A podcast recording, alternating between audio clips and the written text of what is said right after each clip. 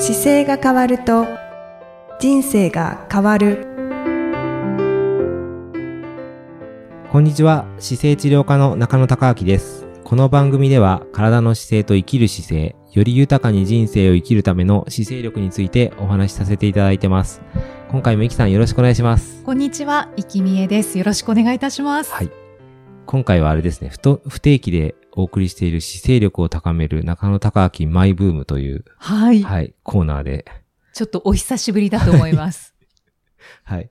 あのー今回はですね、ちょっと、あのージムで、はい。トレーニングジムに行かれている方とか、あのー行きたい方とか、まあ、今数が増えてきているので、はいあの、ジムって、今、そうですね、いろんなパンフレットが出てくると思うんですけど、うんジムにもいろんな種類があって、まあ、そこ使われてる時に、結構そこで痛めてる方が多くて、ああ、トレーニングをしてるときに。そうなんです。してる時もそうだし、えっ、と、教えてもらいながらも痛めてたりもするので、結構ね、あの、まずいなって思うとこが多々あるんですよ。はい。ではい。その時に、ちょっと姿勢っていうのをどう考えたらいいのかっていうのが、なんかヒントになればなと思って、お伝えしようと思うんですけど、あお願いします。あの、先日僕が初めてに近いんですけど、実は、ケトルベルっていうのの、はい。あの、試験を受けに受講しに行ったんですよね。はい。ではい。ロシアンケトルベルっていう、ちょっと RKC というケトルベルの世界では、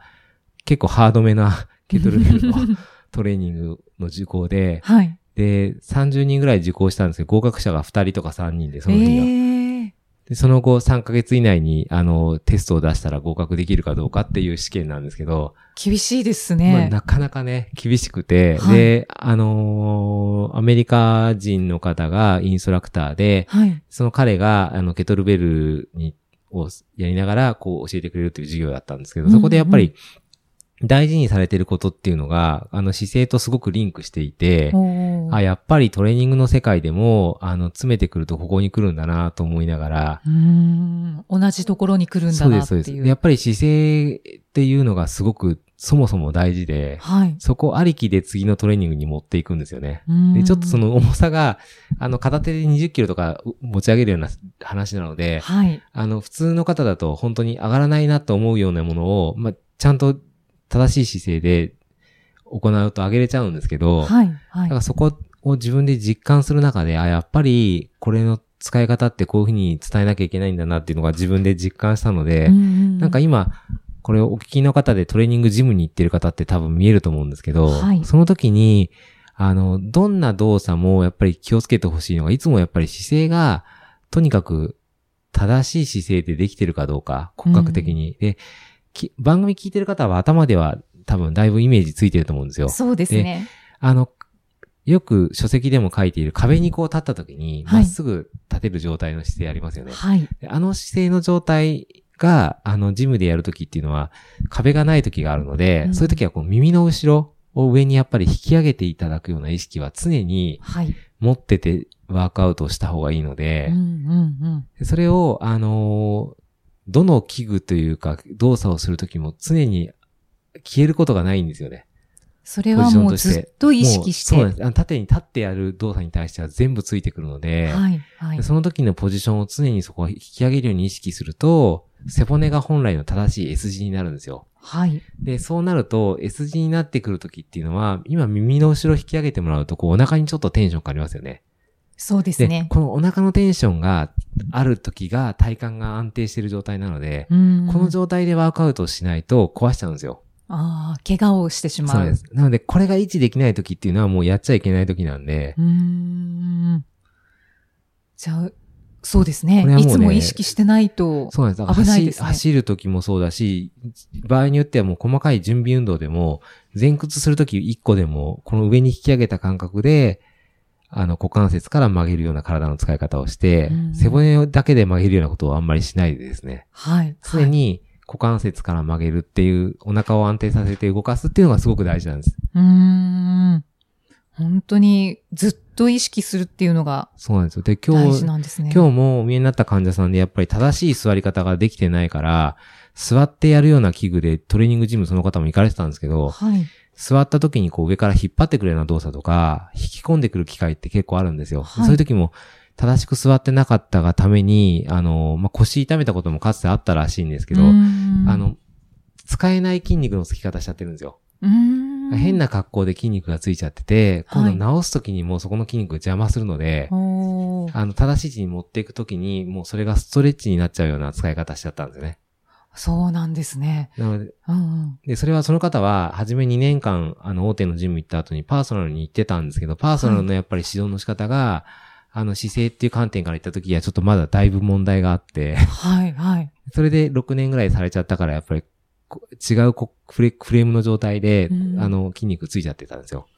そうなんですね。そうすると、あの、何が起こるかっていうと、立ったりとか歩くときに、あべこべの筋肉になっちゃってるから、うん使えないんですよね。うーん。だから走るとすごい疲れるし、はい。泳ぐこともちょっとやりづらいしっていう、あの、見た感じだけはついてるんですけど、でも使えない筋肉になっちゃってるので、使いにくそう。そうなんですよねす。で理想はやっぱり筋肉って全部必要な時に力が入って、それ以外は抜けている状態が一番いいので、うーん。しなやかな体で力を入れた時は硬くなるっていう筋肉が理想なんですよ。おーおーおー。それが本来多分動物として使うときには、はい。使鍛えてくるとそういう風になるんですけど、うんうん。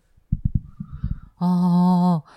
だけど今のお話を聞いていて、うんその、やっぱり姿勢を正してなくってはい筋トレとかをすると、力が入らないんじゃないかなって。あそう、入んないんですよ。入んないから、パーツごとに使っちゃうから、そこだけで、あの、故障するんですよね。うんうん肘が痛くなるとか。そうですそうです、そう。です。そういうことなんです。ななので、お腹が、あの、さっきの背骨を上に引き上げて、正しいカーブの S 字で、お腹にテンションがかかった状態から、例えば、手を引いてくるっていう、はい前から後ろに引くような動作をするときは、お腹中心に背中を全部使えるんですけど、はい。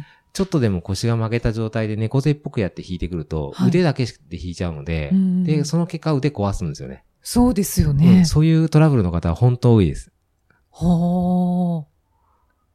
ああ、そうなんですね。そうです。それが、なんか今今私筋トレはしてないんですけど、うんうんもう話を聞いてるだけで、いや、それ怪我するよねって 思っちゃいますねそう。あの、だから姿勢のイメージが頭にだいぶ入ってるので、あの、その指標ができてるんですけど、はい。この番組聞いてない方ってそんなこと考えてないじゃないですか。なので、座った状態の姿勢が悪いなーって、例えば、駅駅とか仕事場でこうみんな猫背で仕事してるじゃないですか。はいその方がジムに行った時突然姿勢良くなるってやっぱ難しいんですよ。その時も丸いままやっちゃうから、はいなのでそれを直してからトレーニング持っていければ、実はすごく効率がいいので。というか、その順番でしないと本当に。そうです。そうしないと壊しちゃうので、あの、お聞きの方は本当になんかそこの視点をちょっと意識してやると、重さが簡単にいつもの重さが上がったりとか。することが実感できるので、はい、はい。で、それで本来の体の使い方をすると、あの、お腹ををどんどん締めてくるようなトレーニングができるので、よりいいというか骨格的にもいいし、体にもいい使い方ができて、うんだから自然の中でお仕事されてる、例えば庭師さんとか、はい。あの、高いところ登るし、か切るし持つっていうような仕事されてる方は、もう仕事だけだけど、うんものすごく見事な肉体をされてるっていう方はたくさん見えるので、そうですね。はいしなやかですよね本当にね、デスクワークされてる方がジムにやるときは、本当に気をつけた方がいいですねう。ん。それで壊しちゃったら本当にもったいないですね。はいそうですねあと、こう、全然違う筋肉のつき方しちゃうのも。そうです。ね。全国的というだけじゃなくても、多分アジア全般でそういう傾向があるんだと思いますね。やっぱり。り骨格的にすごく、あの、アジア人の骨格って猫背になりやすい骨格であ、ちょっと、そういうのがあるんですか、うん骨盤が倒れやすいんだと思いますね、座った時に。へえ。なので特にアジアの方はそこ気をつけた方がいいなと。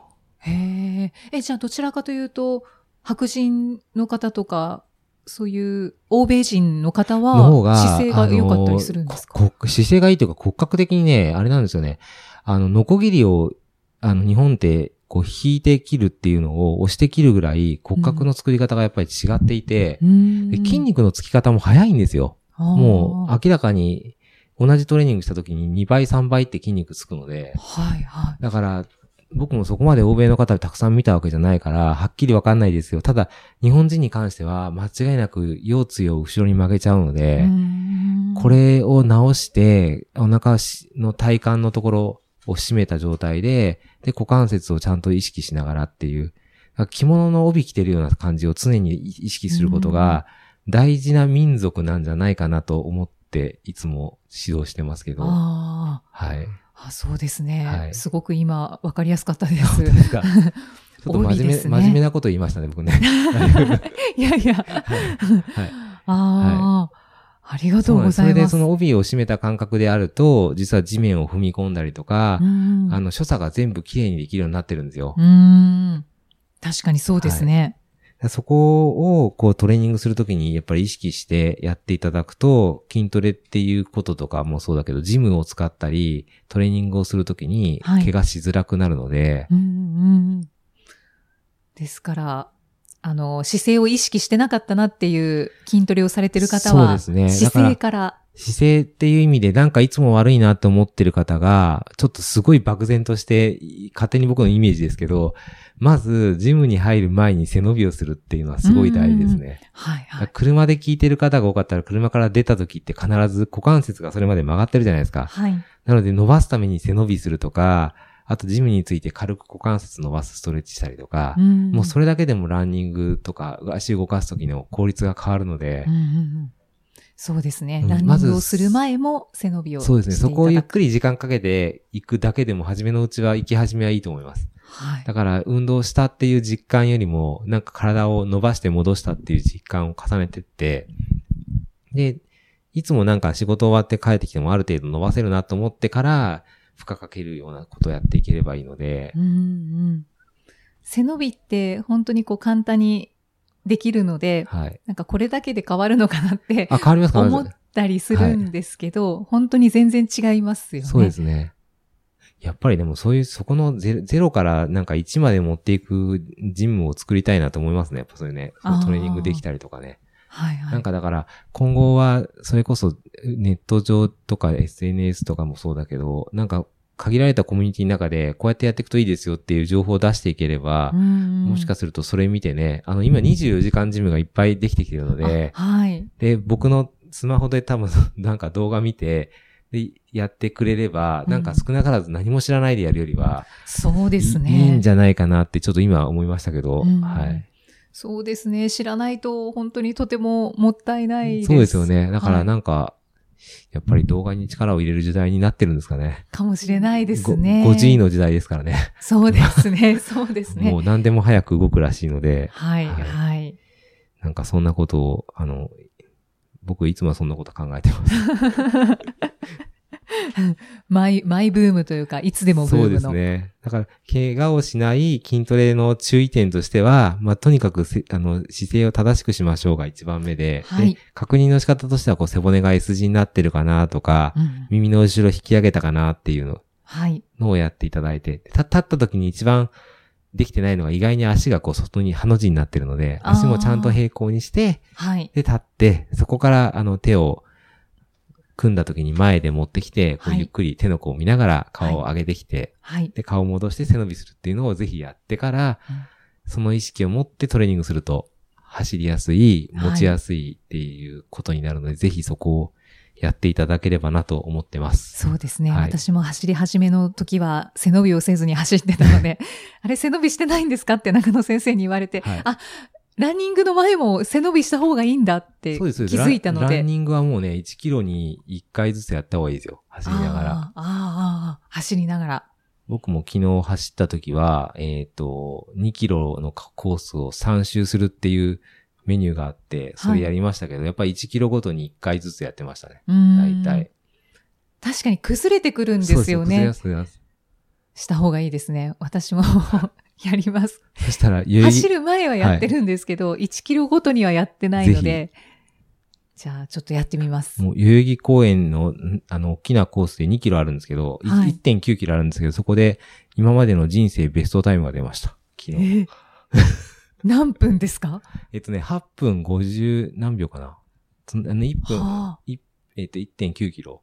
はい。ので、僕今 SNS ので結構その、ログをいっぱい拾ってるので、はい。それで計測してくれてて、あの、今日は自己ベストですよって出てました。へえ。だからおよそ2キロが8分。えー、そうですね。えっ、と、僕の、ど、どれだ？これだろう。あの、そうそうそう。平均は何分ぐらいなんですかね？平均結構ね、あの、あれですよ。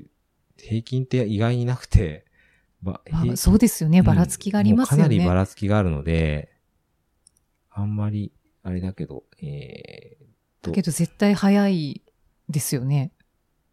ー、えーっとね、その、僕使ってるアプリでは、はいえー、いろいろね、出るんですよ。順位とか。うんうん。あの、自己最高って、8分53秒で自己最高って書いてあるんです。で、えっと、全体でランキングがあって、はい。えー、このコースをやってる人たちが1067人いそてん、なにいるんだ。で僕261ぐらいです。このタイムで。今。ええそんなに、じゃあ、まだまだ全、然そうです。早い人がいっぱい上がいるので、で。今年は、今年では64人がやってて、それでやっぱ22番って書いてあるから、ええ結構上ですよね。でも60人中だから3分の1ですよ、上の。まだ。まだ全然。うん。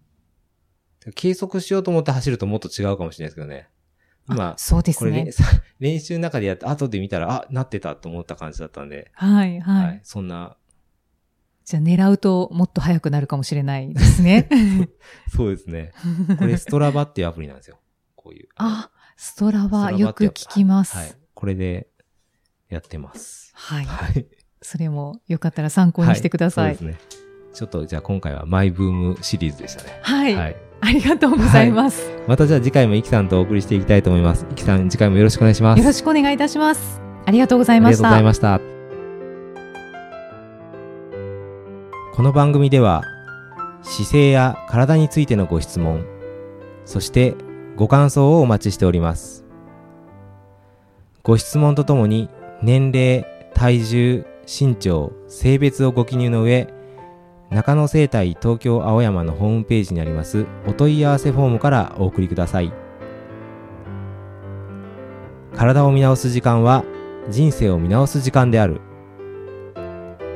姿勢治療科の中野孝明でした。